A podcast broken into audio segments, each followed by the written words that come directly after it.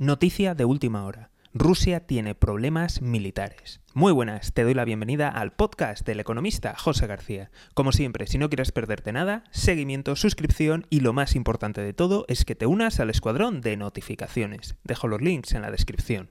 Y ahora continuamos con la noticia de última hora. Según datos de la inteligencia americana, que por cierto en este conflicto entre Rusia y Ucrania lo ha clavado todo, y repito, la inteligencia americana en este conflicto lo está clavando todo y no podemos descartar que claramente esto sea verdad porque quiere desgastar aún más a Rusia, pues según estas fuentes confirman que Rusia ha solicitado ayuda militar a China.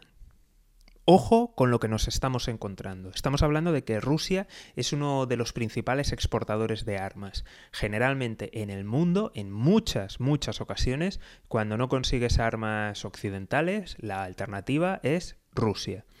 Y se ha convertido en un gran exportador y se ha convertido en su herramienta de mediación y de geopolítica preferida. Si un fabricante como Rusia no es capaz de abastecer su propio ejército, nos indica una serie de carencias industriales y militares muy importantes, además de que nos confirma la terrible situación que está sufriendo en Ucrania, un gran desgaste y una gran pérdida de vehículos, de material. De hecho, es más, no sé si habéis visto los vídeos donde se ven convoys enteros del ejército ruso. Eso está más que confirmado y lo hemos visto desde diferentes fuentes y de diferentes personas que lo ha ido compartiendo en redes sociales. Y vemos que son convoys de vehículos que han sido, hago comillas, comillas, requisados, de acuerdo, de ciudadanos rusos y son vehículos normales para poder apoyar la logística con lo cual nos indica la terrible situación en la que está combatiendo el ejército ruso en Ucrania.